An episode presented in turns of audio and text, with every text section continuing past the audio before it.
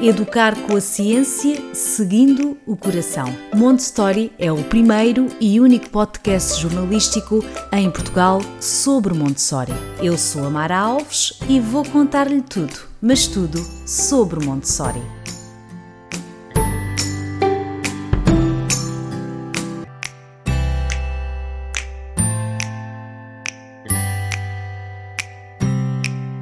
Todos, pais, educadores, cuidadores, sejam bem-vindos ao Montessori. Hoje falaremos da relação adulto-criança.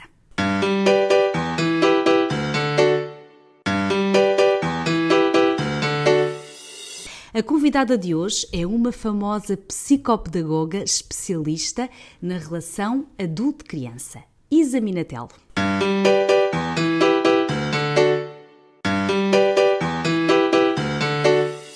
Oradora do TEDx com mais de 1,2 milhões de visualizações e com mais de meio milhão de seguidores nas redes sociais. Autora dos livros Crianças Sem Limites e Temperamentos Sem Limites.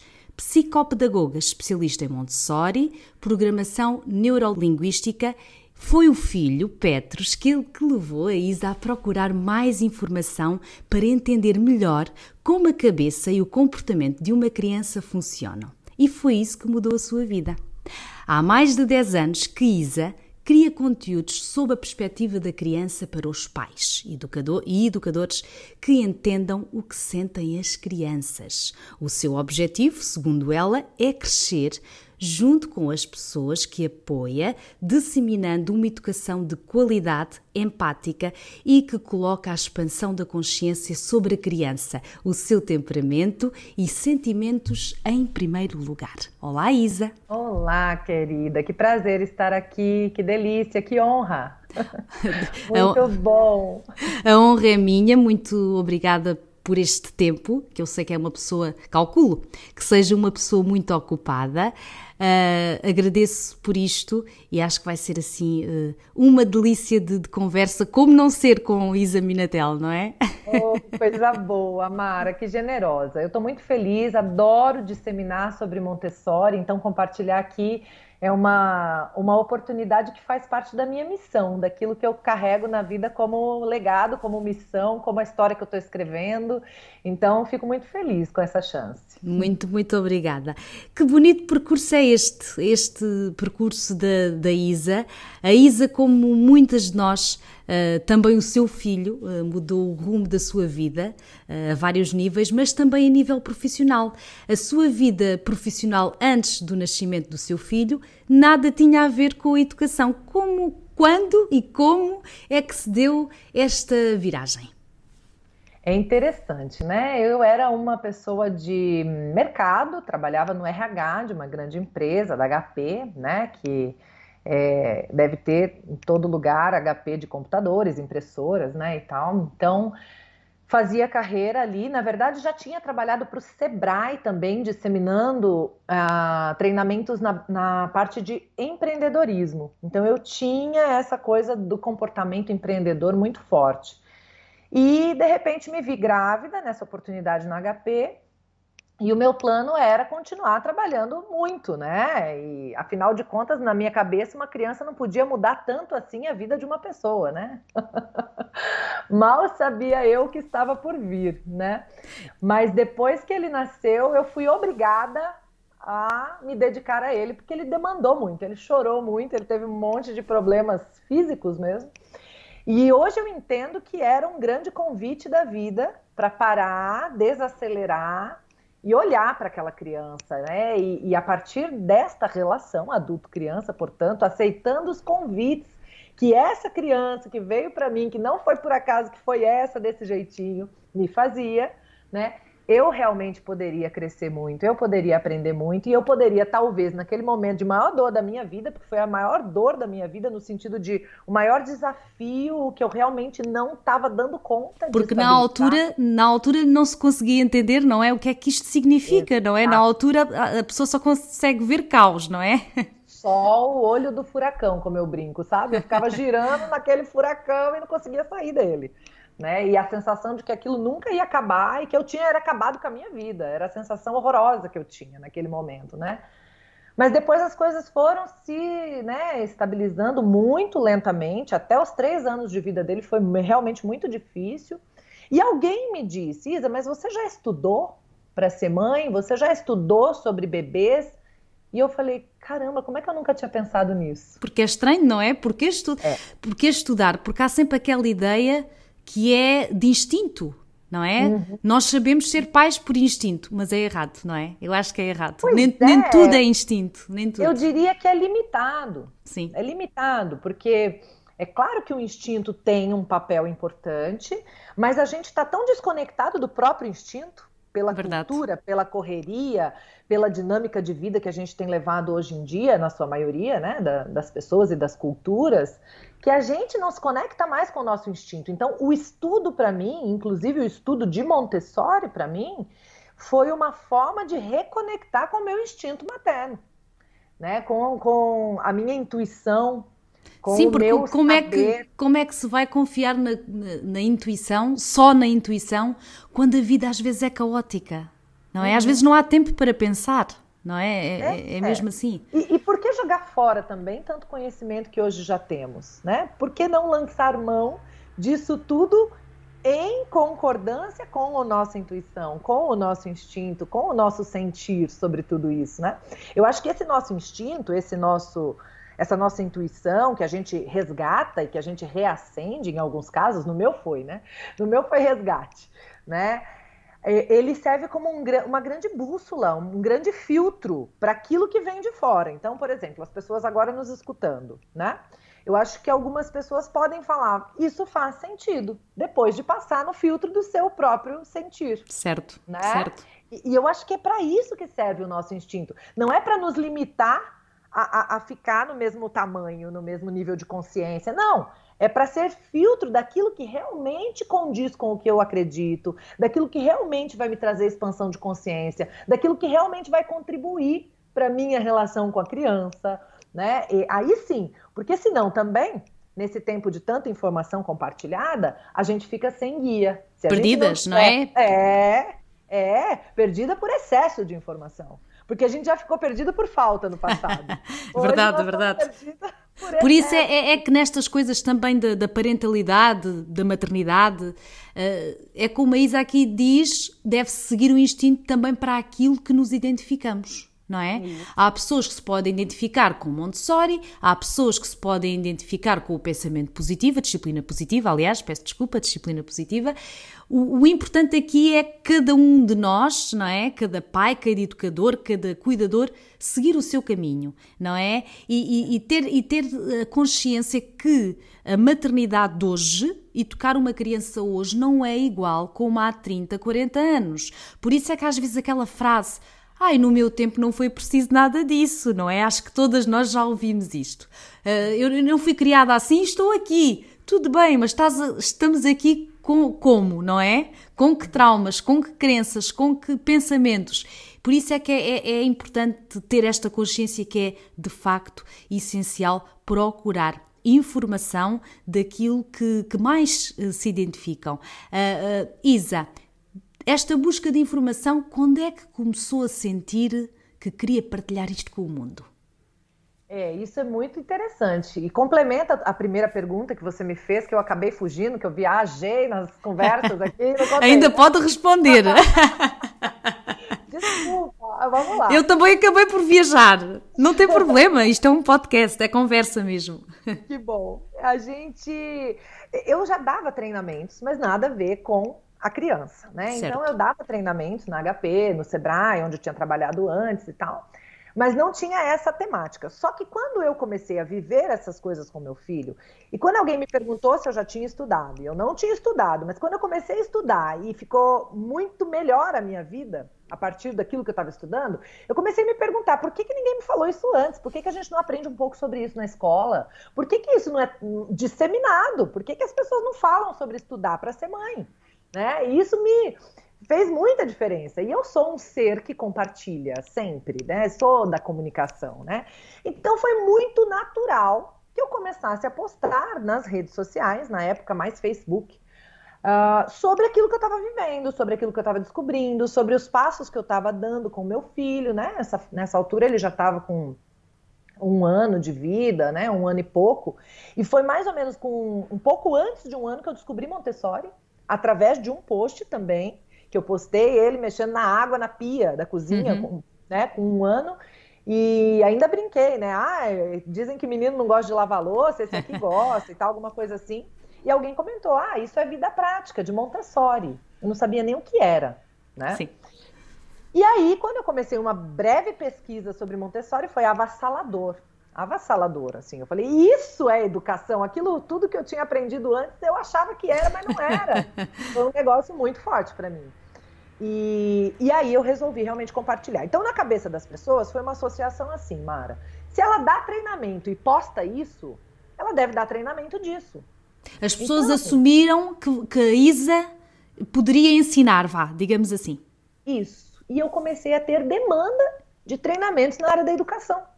Sim. Até convites para congresso de educação, para coisa. E eu falei, meu Deus, não estou preparada para isso. Eu preciso, então, me preparar para isso.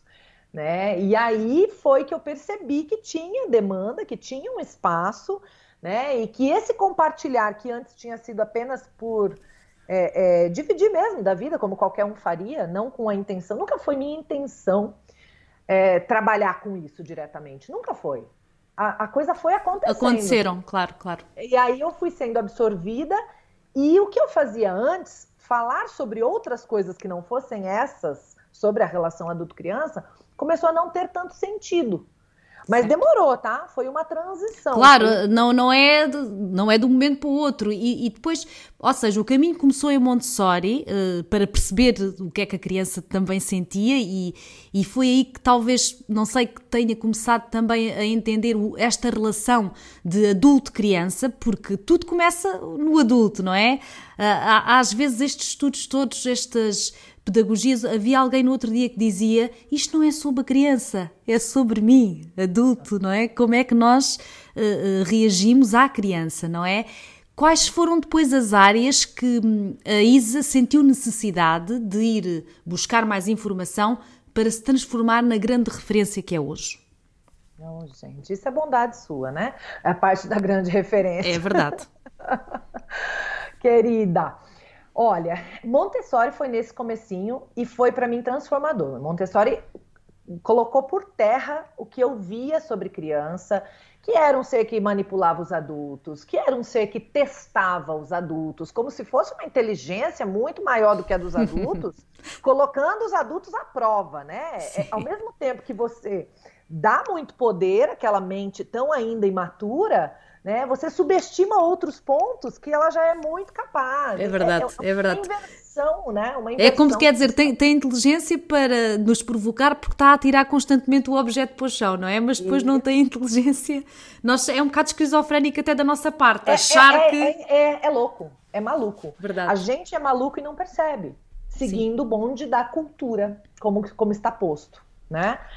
E, e, aí eu fui me dando conta disso, eu fui me dando conta da, do que aquilo que eu percebia como educação até então era muito mais adestramento uhum. e muito menos educação. Tinha muito mais a ver com o adestramento do comportamento, um adestramento social. E manipulação né? da parte do adulto? Isso, com chantagens, com castigos, com manipulação.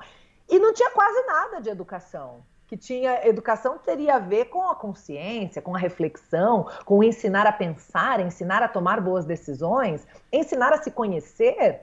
Olha, eu me emociono falando, porque eh, eu falei, gente, por isso que foi aquele negócio. Isso é educação. Aquilo que eu entendi. Isto faz sentido, era, não é? Isto faz sentido. Não é educação, é muito mais um adestramento, né? Então, foi, foi por isso que foi muito impressionante assim para mim, porque eu nunca mais olhei para uma criança da mesma forma depois de conhecer um pouco de Montessori. E né? depois daí, o caminho. Aí, eu já estou a dizer isto, já a orientá-la. Sim. Eu não, não, não... estou, a brin... estou a brincar. Porque uh... vou indo, né? não, é maravilhoso, é maravilhoso. Mas é, é, é, é também para, para, as pessoas entenderem, uh, depois de, de, desta descoberta de Montessori, a Isa não ficou por aqui. Escalou para, para que áreas? Eu, eu já tinha um estudo sobre temperamentos, uhum. que eu já utilizava nos treinamentos com empresas, né, com outros RHs da vida que eu trabalhava, e que eu trouxe para a relação adulto-criança. Eu falei assim: uau, com esse conhecimento agora sobre a mente infantil, se a gente somar com temperamentos, isso explica muita coisa. Né? E é incrível como as coisas que, que, são diferentes depois se unem. Por isso é que o conhecimento, o conhecimento nunca é demais, não é? Há, às vezes somos de áreas diferentes, mas depois as, co as coisas acabam por uh, se, haver uma simbiose, não é? De conhecimento elas se encontram muito, muito. Quando você falou, por exemplo, sobre você pode ser mais da linha de Montessori ou mais da linha da disciplina positiva, para mim é muito complicado separar essas coisas. Sim. Eu vejo que elas se encontram muito, muito, muito, muito, né? É, apesar que, no, no meu ponto de vista, né, Montessori é um universo no qual está contida a disciplina positiva. Sim, Montessori é, é, aborda muito mais coisas. É né? muito profundo, é, é, é muito ciência. Profundo. Né? É muito profundo, é muito espiritual até. Muito. Né? Montessori vai num, num âmbito que é, é, é, divino. E depois disso também, eu já tinha tido um início de, de, de buscas de programação neurolinguística, da PNL, né? Uhum. E que eu percebi que, nossa, a junção do, da consciência expandida sobre a criança que Montessori me trazia, com a, com, com, com a consciência expandida que a programação neurolinguística me trazia sobre a comunicação, era uma potência sem igual, né? Então eu entendia sobre a mente infantil, sobre o temperamento, sobre como essa relação poderia se dar de uma maneira diferente, pegando o tripé de Montessori, né? O, o papel do adulto consciente, do ambiente preparado, entendendo um pouco mais da criança e lançando mão dos recursos da programação neurolinguística para conduzir, para conduzir aquela criança pela vida, que é guiar, não é guia Montessori, né? Então, a, a programação neurolinguística me dava uma caixa de ferramentas para guiar. Sim. E foi incrível, né? Assim, hoje meu filho tem 10 anos, vai fazer 11, né, esse ano, e a gente começa a perceber aquilo que funcionou, né? Exato, agora já pode dizer, não é? Agora já pode dizer, afinal funcionou. Até agora funcionou. Sabe o que funcionou, o que não deu tão certo. Então a gente já começa a ter um balanço de assim, se foi um, um acerto essa junção toda, né? Daqui a 10 e, anos faz um novo balanço. Um novo balanço, até porque a vida é muito dinâmica, né? Sim. A vida é muito dinâmica. E a criança é gerúndio, né? É um está sendo, está se formando, está acontecendo, né? Então a gente nunca pode dizer pelo futuro. Mas desses 10 anos, eu posso dizer que assim é muito lindo o que eu percebo, né, do, do meu menino que não é perfeito, não é essa ideia, que não tem que dar conta de ser filho de alguém que fala sobre Montessori, sobre educação, sobre. Não, que tem suas falhas, que tem seu temperamento forte, com seus desafios, com seu caminho de evolução, de amadurecimento, de melhoria infinito que todos temos, né? Mas que até aqui se mostra uma criança que consegue estar nos ambientes de maneira adequada, que é feliz, que a Montessori também fala sobre isso. Isso é o né? mais importante. A se a criança é feliz, está tudo ok, não é? Né? Como forma de validar as nossas escolhas Sim. de métodos pedagógicos, né? É muito lindo isso. Então é muito bacana perceber que a junção disso tudo como diz no Brasil, não sei se fala aí também, deu um caldo bom. e, e, uma coisa importante que, que, referiu aí, às vezes há esta ideia de quem uh, tem estas profissões uh, ligadas à educação, há sempre a ideia, ah, o filho dela deve ser perfeito não é? Hum. Deve se comportar muito bem. Isso é errado, porque assim imaginemos, o filho do médico nunca estaria doente, não é? Perfeito. Não é? Não, não podemos também por aí. O filho da Isa é uma criança como as outras, obviamente, só que a Isa tem técnicas, não é? Eh, para uh, poder reagir, não é? Da melhor forma e, e, poder acompanhar as necessidades do filho, porque tem esse conhecimento. Mas ela também dá esse conhecimento e nós já vamos falar um bocadinho sobre isso, como é que podem também aprender mais com a Isa. Obrigado por ouvir este podcast. Clique em seguir para ouvir os próximos episódios. Uh, a Isa Minatel é uma referência neste universo educacional principalmente na relação adulto-criança. Uma das bandeiras que a ISA defende é uma educação de qualidade e empática, em que a consciência da criança uh, esteja em primeiro lugar, digamos assim, os seus sentimentos. Uh, durante estes 10 anos uh, de experiência nesta área, se pensarmos assim um bocadinho das coisas, das dúvidas que lhe têm chegado, quais são assim as principais dúvidas que os adultos têm em relação às crianças? É muito interessante porque as dúvidas que me chegam mais são, do, são as dores que, que, que os pais sentem com relação aos comportamentos das crianças. Então, uma dúvida que eu acho que é campeã na minha vida é sobre a birra. Claro. Como lidar com a birra da criança? O que fazer quando a criança entra numa crise de birra, né? Quando se joga no chão, quando arremessa objetos, quando bate na própria cabeça, quando bate na gente, né? O que fazer nessa hora? Né? Eu acho que essa é uma dúvida bem campeã de audiência, eu diria. Assim. É, é. Essa, essa vamos falar uh, de, aqui um bocadinho. Eu vou revelar que no fim desta conversa a Isa vai responder a duas perguntas que os meus seguidores fizeram uh, quando eu anunciei que ia entrevistar a nossa querida Isa.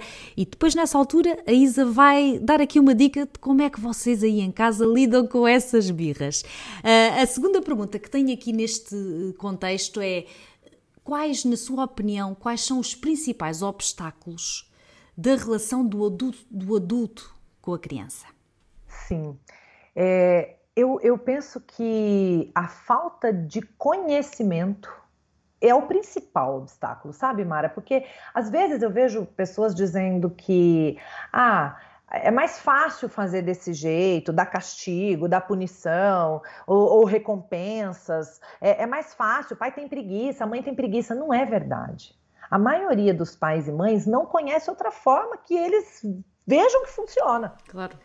Por isso eu acho que a falta de conhecimento é ignorância. Ignorar no sentido de ignorar mesmo, não saber que existe uma outra forma efetiva e mais potente de conseguir bons resultados.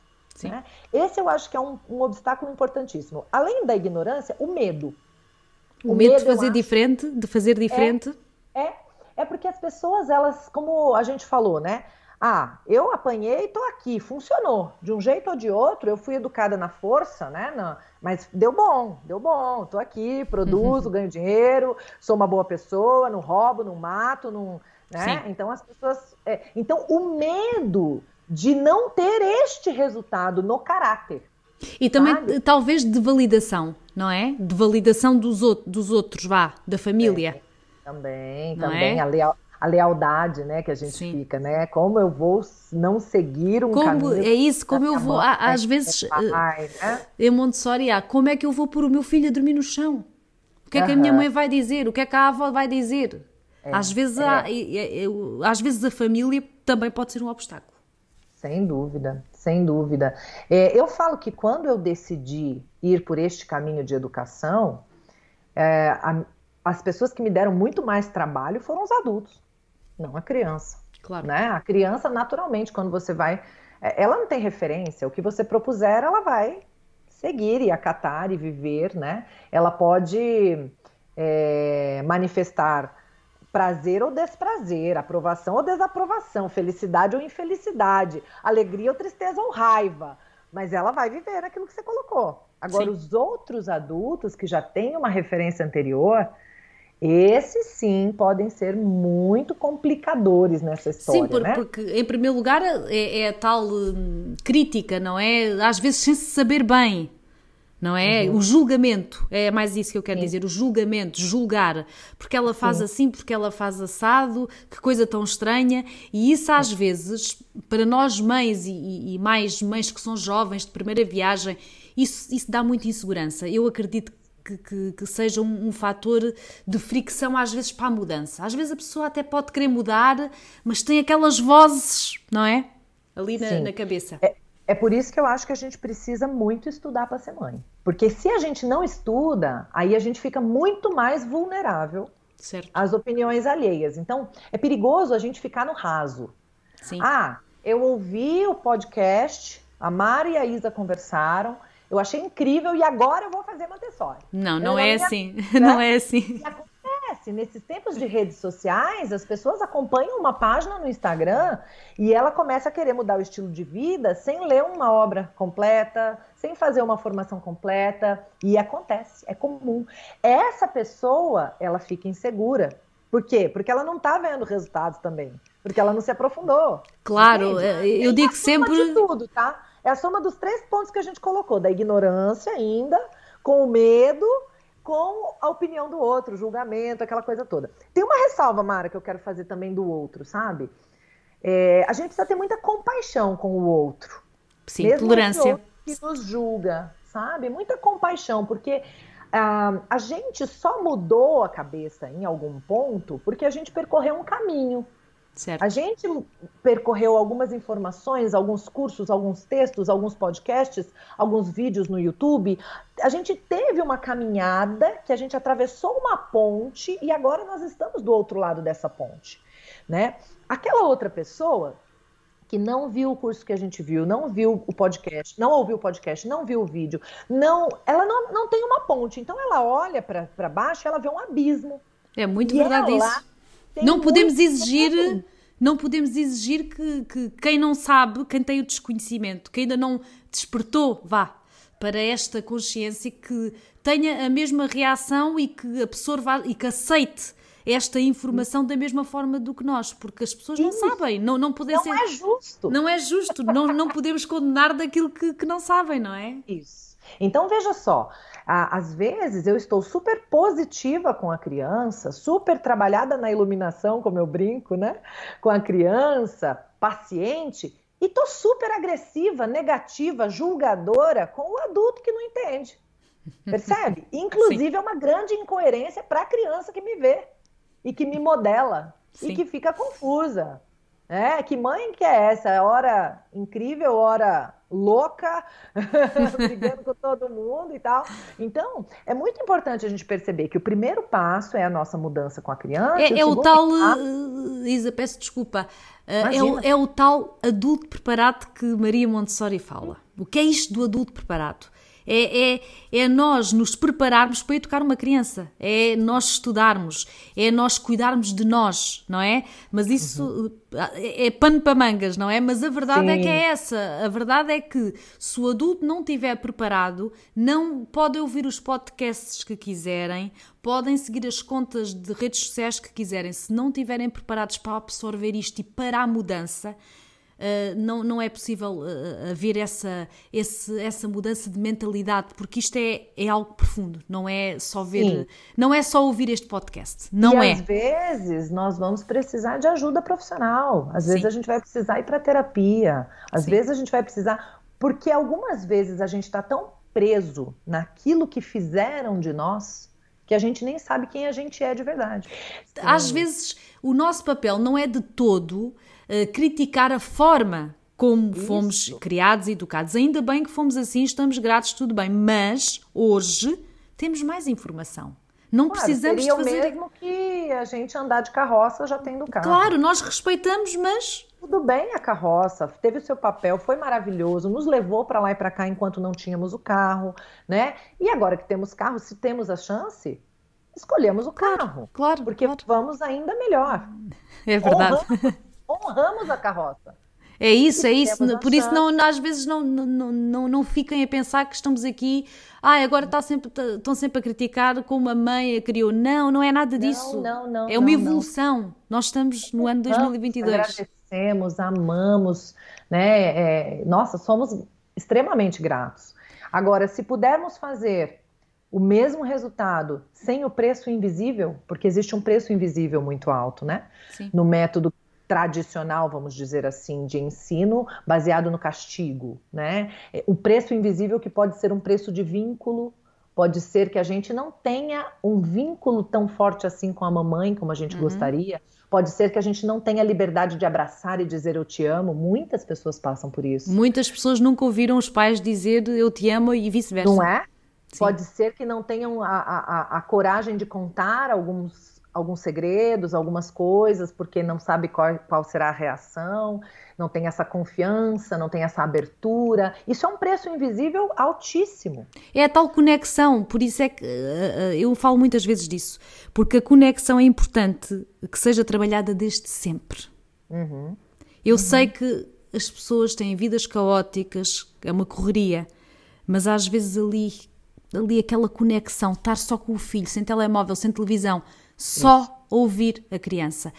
Podem não ter tempo, mas acreditem que perderem, entre aspas, ganhar esse tempo, vai trazer frutos no futuro. Por isso é que às vezes também soube aquelas histórias de, de, de, adolescentes que eu não consigo chegar ao meu filho. O meu filho não me conta nada. Eu não sei nada. Uhum. Quantas mães é que se queixam que não sabem nada da vida dos filhos?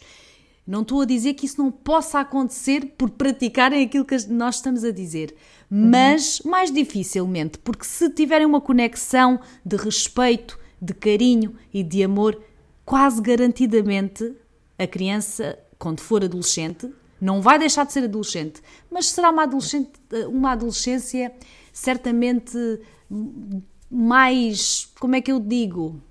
Com mais recursos. Mais recursos, mais recursos. É ela isso. pode não ser fácil, ela pode. Nenhuma é, não é? Né? Mas a gente vai ter mais recursos para lidar. E uma coisa que você falou, a conexão, se você pensar na conexão da internet, ela não é estável.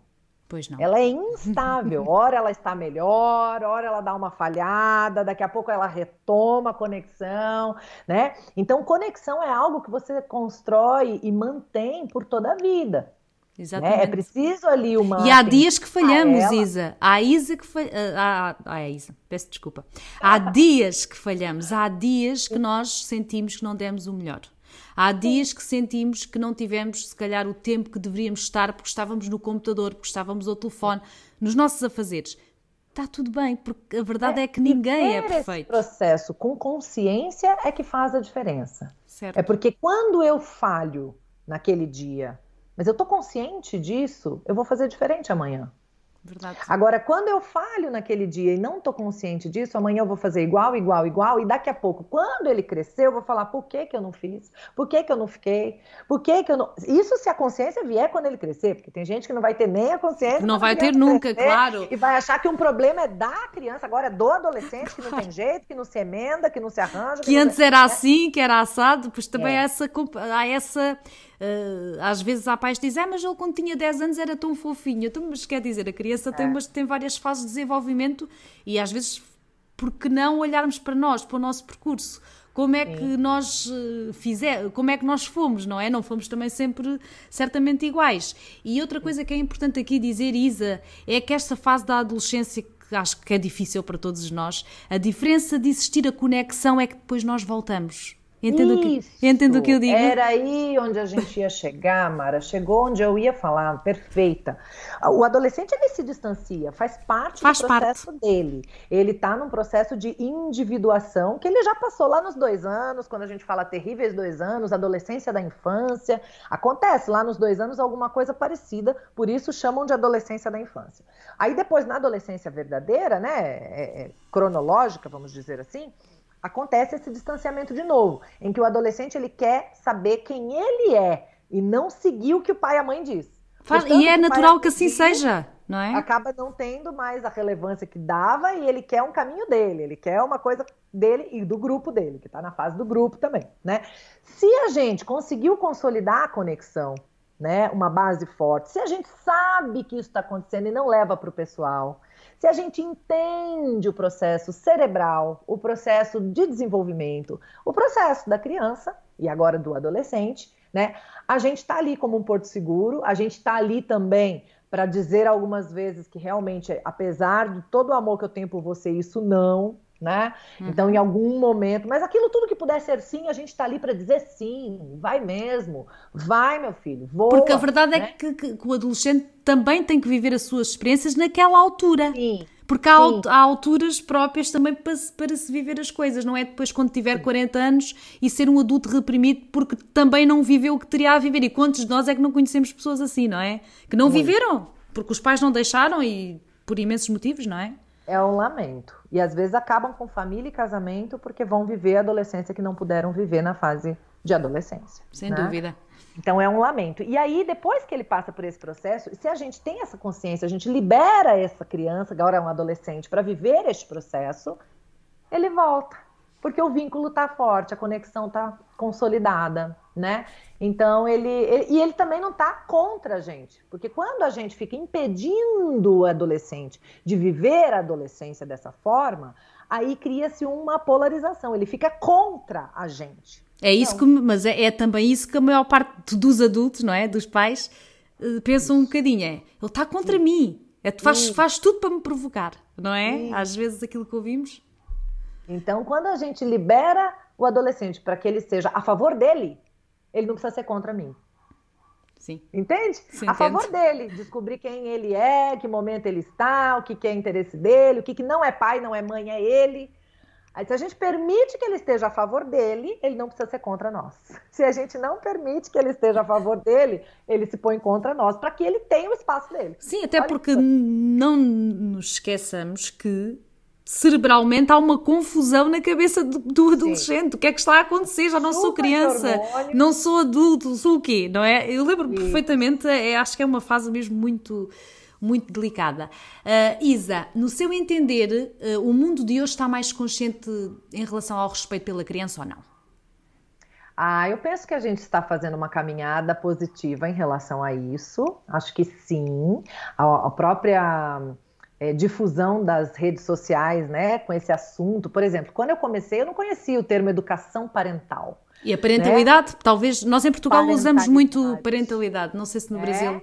Sim. Sim, Sim, tem, Sim, temos usado. Eu não conhecia esses termos há 10 anos, né? Não imaginava, inclusive, que era aí que eu estava entrando, né? Eu já estava fazendo parte da educação parental sem saber o nome disso, né? Então, eu penso que sim, estamos expandindo a consciência. Por outro lado, temos um risco da, do raso, de ficarmos Sim. no raso, né? De pessoas que ainda não se aprofundaram já começarem a compartilhar conteúdos. Também é perigoso. Também é, é, é um muito. perigo. É um perigo. Então, essa grande difusão, ela tem o, o lado bom de popularizar, de tornar conhecido, de ampliar o, o, a consciência sobre aquilo, mas o risco do raso, de ficarmos muito na superfície só. Por isso é, é que é sempre importante, e faço aqui este alerta, já tenho feito, procurem sempre pessoas que sejam fidedignas, uh, pessoas que realmente estudaram para poder. A Isa estudou muito para poder uh, estar na posição que está hoje, para poder ser uma influenciadora, porque é, mas ela sabe o que está a dizer. E, e às vezes nós uh, vemos muitas contas de Instagram e de Facebook que têm milhares de seguidores, mas isso não significa que realmente a pessoa seja especialista. Ponham uma coisa na vossa cabeça: ser mãe não significa ser especialista. Ser, isso é como eu, eu amamentei, então sou especialista de amamentação. Não. Temos que estudar. Temos mesmo que estudar. Omar, uma vez eu vi um, um, um, psiquiatra falando, eu fiquei tão admirada com a analogia que ele fez. Ele falou assim: há pessoas que compartilham conteúdos e que esse conteúdo passou por dentro delas. E isso sim é potente, né? Porque Muito. aí você vê a pessoa buscando viver tudo aquilo, aquele conteúdo que passou por dentro dela e que a transformou, e aí ela passa a compartilhar a partir dessa transformação vivida por esse conteúdo. E há pessoas que compartilham os conteúdos que ainda não passaram por dentro dela. Eu achei isso, isso tão diz fantástico. tudo. Como é que eu posso estar a ensinar uma coisa que eu própria não experienciei e às vezes que não acredito 100%, às vezes é só porque está popular. Tem que se ter é um cuidado. Perigo, né? É um perigo. Tem que se ter cuidado porque não se esqueçam que é a educação é a vida de uma criança que está em jogo. O futuro é. dela, não é? Como adulto, como vai ser. E antes de terminarmos, eu tenho aqui duas perguntas uh, que eu escolhi dos meus seguidores. Uh, foram algumas, eu só pude escolher duas, porque a Isa não, não, está, quer dizer, não está agora aqui a tarde toda a responder, porque se por nossa vontade, por vossa vontade, aliás, estaríamos aqui uh, a conversar com a Isa, mas ela tem mais que fazer e já é uma sorte para nós que, para quem nos está a ouvir, ter estas duas uh, perguntas respondidas pela Isa Minatel e acho que são duas perguntas uh, que também ilustram muitas das dúvidas que terão aí em casa. A primeira pergunta é: como lidar com a educação de primos, amigos, que muitas vezes é diferente da nossa e como explicar isso para a criança. Uhum. Esse é um grande desafio, né? Quando a gente escolhe um caminho diferente da nossa cultura, assim, daquilo que está posto pela maioria, a gente começa a perceber que fora né, não seguem as mesmas ideias. Claro, na verdade foi a gente que decidiu fazer diferente. Uhum. Né? Esse é um primeiro ponto que ajuda a gente a entender que foi a gente que fugiu da cultura sabe? Para não ficar julgando que o mundo tá errado, sabe? Assim, eu, eu, brinco, o mundo tá ao contrário e ninguém reparou, né? Que tem uma canção que diz isso, né? E então a gente se, decidiu fazer diferente. Então, sim, o mundo não vai estar tá preparado do jeito que a gente quer, né? E essa compreensão de, de compaixão com o outro. O outro não fez o caminho que eu fiz, não entendeu ainda. Já falámos até lá atrás, né? o tal, o tal, então, a tal tolerância também que temos que ter com quem não sabe nada disto. Aí depois disso, a gente precisa ver que ponto estão os adultos envolvidos? São adultos que poderiam, de alguma maneira, se sensibilizar? Que maneira poderia é, é, eu poderia tocar o coração e a mente desse outro adulto? Eu tenho uma chance. O que é importante para ele? Né? O que é importante para ele? O que é valor para ele? Se eu mostrar que desse jeito ele está indo contra esse valor que é importante para ele, será que isso pode fazê-lo pensar? Né? Então, de que maneira eu vou conseguir influenciar essa outra pessoa positivamente? Sem brigar, sem querer ser professora dela, sem querer arrumar confusão, né? Então, eu vou pensar com estratégia. Nesse ponto, a PNL me ajudou muito, Mara, na minha experiência como Sim. mãe, a programação neurolinguística. Porque, porque às vezes, Isa, dizer, ah, eu sigo Montessori, é um muro que se coloca lá, uh -huh. não é? Que se coloca já ali entre nós e a outra pessoa. Pessoa, o quê? Uh -huh. Manias, modas, não é? Aham, uhum, aham. Uhum. Por isso que é importante a gente pensar não o que é importante pra gente, o que é importante pra outra pessoa. Certo. É uma boa dica, aí, sem dúvida. Quando eu vou do lugar do que importa a ela, eu tenho uma chavinha que pode abrir uma portinha na cabeça dela. Sim. Sabe? E... Mas não do meu ponto de vista, do dela. E, e para a criança, uh, uh, uh, como é que eu explico? Imagina uma criança com 6 anos ou 7 que a nossa educação aqui em casa é diferente da do primo. É. Quando ele é com seis ou sete, ele já está comparando isso tudo, né? Ele mesmo já está falando assim, nossa mamãe, eu, eu, tive, eu, tive, essa experiência. A mamãe do amigo precisa estudar Montessori. Meu filho falou. Falei, por que meu filho? Não, porque ela grita muito com ele. Porque ela. Então é interessante, né? Eles começam a comparar. Mas eu sempre fiz com o meu filho uma coisa que eu chamo de reparo emocional. Isso foi eu que inventei esse nome, sabe? Um reparo emocional. Por exemplo, ele ia na casa da Bisa e ele queria ver um objeto de vidro. Ele já usava objetos de vidro na minha casa, né? Sim. O copo de vidro, o prato de vidro, aos três anos, ele já manipulava isso tudo. Mas a Bisa, com 80, olhou um menino com três anos pegando um objeto de vidro e falou assim: Não, filho, isso não pode. E tirou da mão dele. E ficou muito bravo muito bravo, saiu pisando duro, foi lá para o outro quarto e eu fui atrás. E aí eu disse, filho, você acredita que a Bisa nunca viu uma criança de três anos que soubesse mexer em alguma coisa de vidro? Então eu vou tentando trazer para ele a compreensão sobre o mundo dela. É uma excelente dica. Ouçam isto, ouçam isto sabe? Porque, assim, às vezes a gente quer que, que, o adulto fique entendendo a criança, mas a gente não se dá o trabalho de fazer a criança entender também o outro adulto né? Então, por muitas vezes eu disse pro meu filho: "Ai, que pena, meu filho. Ela não sabe que você já entende, ela não sabe que você já dá conta, mas ela vai entender se você mostrar para ela, conversar com paciência, ela vai perceber que você já sabe". Então, eu fui mediando, ajudando. Agora também, Mara, devo dizer nessa pergunta que existem pessoas que a gente às vezes diminui um pouquinho a frequência do convívio uhum. por um uhum. tempo. Quando, quando e, e, isso pode acontecer quando a, a mãe ou o pai uh, notam que a criança alterou o comportamento, por exemplo? Por exemplo, até os três anos a criança é a mente absorvente inconsciente, Sim. né? Que Montessori fala. Eu digo que a criança ela é muito moldável, ela é como água. Você põe na caneca, pega a forma da caneca. Você põe na bacia, pega a forma da bacia. Então, até os três anos, ela vai de um jeito para casa da avó, volta de outro. Sabe? Certo.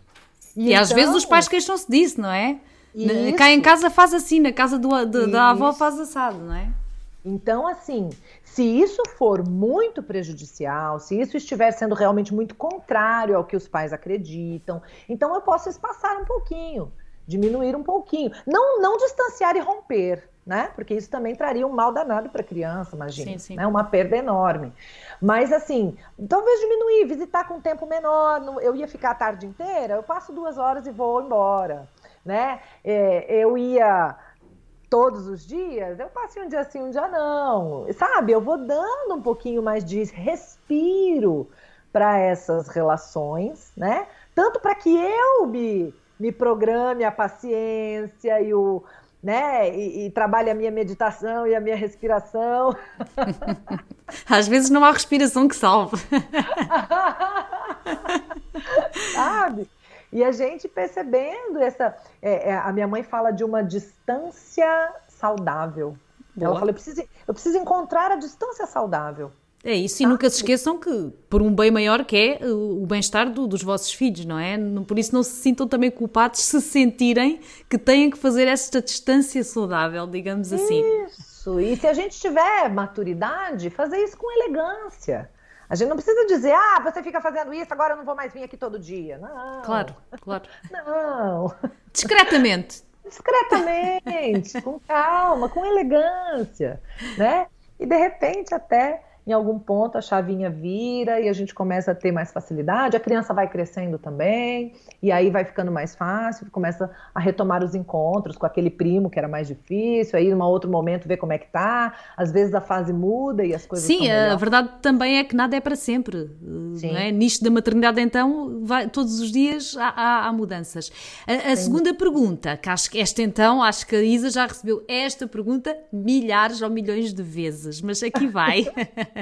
o que fazer para não gritar com os filhos quando se chega à casa cansada e os filhos não colaboram para nada? Não querem tomar banho, não querem comer. Muito bom. Depende muito da idade das crianças, mas eu digo que falar o idioma da criança ajuda muito. Porque às vezes a gente fala assim: tá na hora de comer, tá na hora de tomar banho. Filho, vamos, já deu. Chega, desliga isso. Oh, vem para cá. Isso não é o idioma da criança. Eu, o idioma da criança é o lúdico. E o lúdico passa por brincadeira, historinha e musiquinha. Ah, Isa, tô cansada para brincar. Então, então grita. Não cansa também?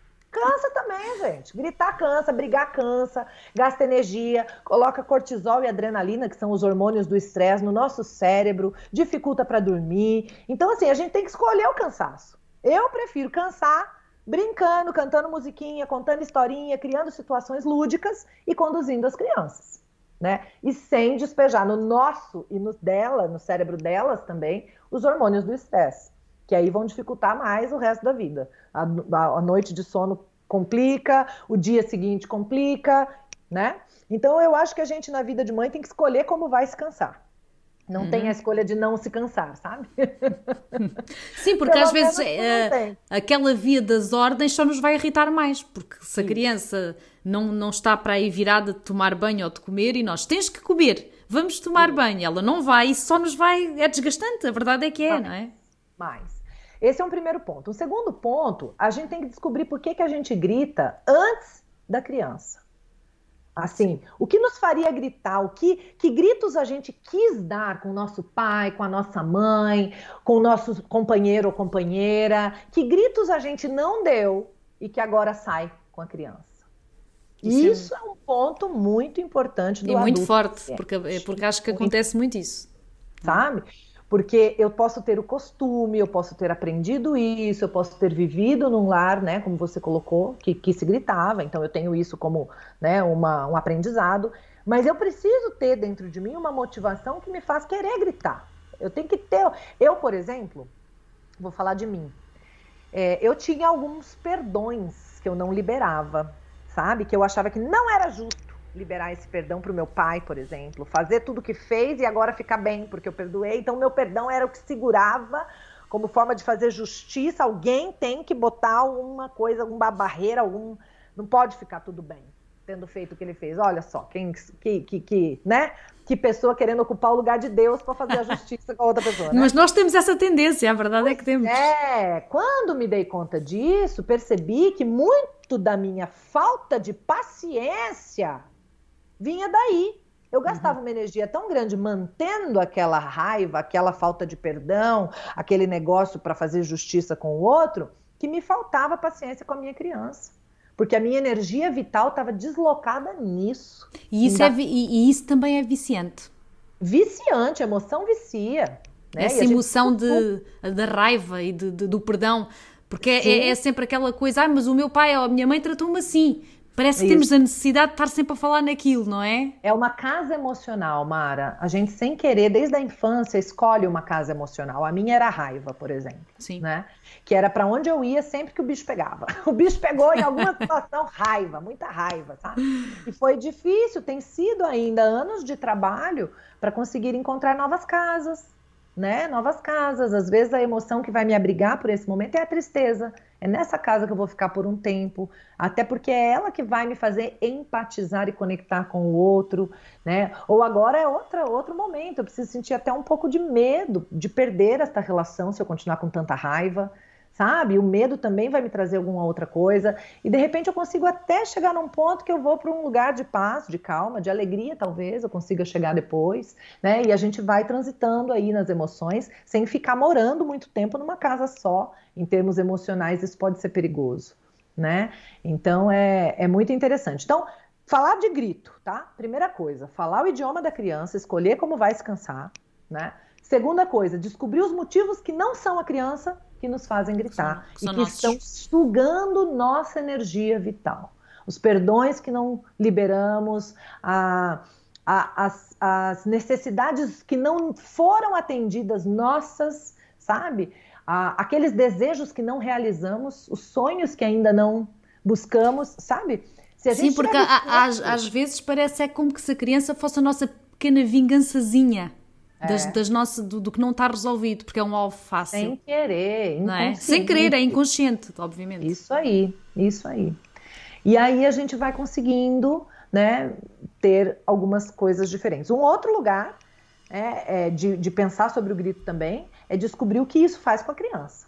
Isso também Sim. é muito potente. Quando a gente descobre o que um grito é capaz de fazer dentro de uma criança, né, despertar o, o, o, o, sinal de, de, alerta no organismo como um todo, né, de colocar hormônios de estresse, realmente, cortisol, adrenalina, né, pausar os, o desenvolvimento, o crescimento do corpo, um grito que coloca a criança numa situação de lutar ou fugir, como a Sim. gente chama, né, que é aquele cérebro né, reptiliano, reptiliano ali, né, ali em situação de sobrevivência, ele, ele pode alterar o sono da criança, ele pode alterar o humor da criança, ele pode alterar a, a alimentação da criança, ele pode alterar o aprendizado da criança. E ele pode ficar essa descarga de cortisol e adrenalina até 48 horas dentro do corpo da criança.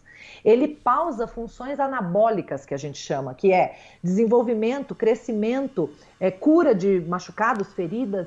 Então, assim, a criança pode viver doente se ela viver num ambiente de estresse tóxico. É muito grave. É muito sabe? grave, é muito grave, é muito grave. Então, entender isso tudo também nos ajuda a não querer gritar, né? Então, junto com aquilo tudo que a gente colocou, entender o que o nosso grito é Entender é e pôr-se no lugar. Há, às vezes um exercício que podem fazer simples, estou eu aqui a sugerir, uh, claro. no, que é façam um exercício de como é que vocês se sentem se a pessoa que vocês admiram, a pessoa que vocês mais admiram, grita convosco, não é? Porque se nós pensarmos, a criança admira o pai, admira a mãe, como é que ela se está a sentir se de repente nós estamos queridinhas e fofinhas e depois de repente somos um monstro? Uhum. Não é? Porque os olhos delas, das crianças, é isso que nós nos transformamos. E às vezes fazer este exercício de como é que se sentem quando uhum. a pessoa que vocês admiram vos trata mal, que é mesmo assim. É isso. Faz muita diferença. Faz, Faz. muita diferença, né? Se colocar nesse lugar.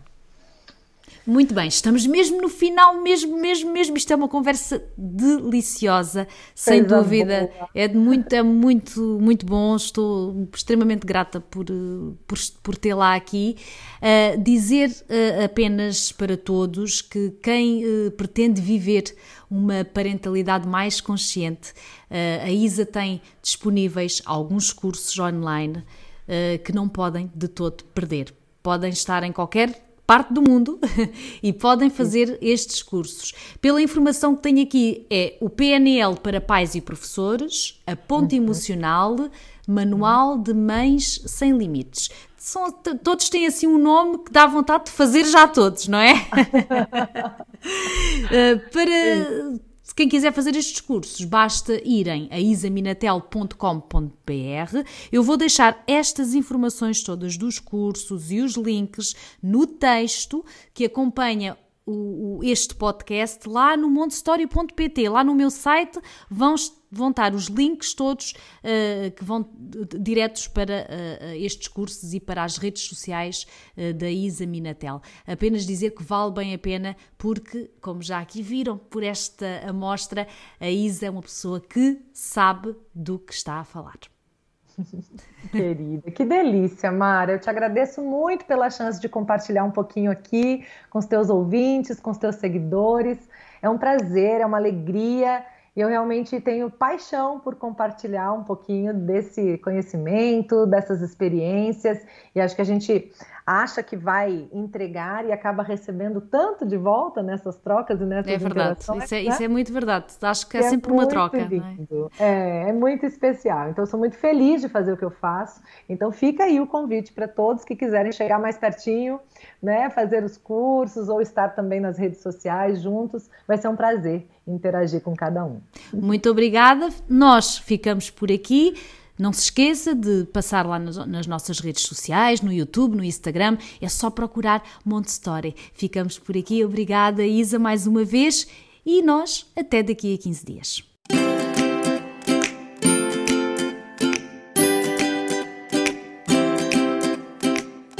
Educar com a ciência, seguindo o coração. Montessori é o primeiro e único podcast jornalístico em Portugal sobre Montessori. Eu sou a Mara Alves e vou contar-lhe tudo, mas tudo sobre Montessori.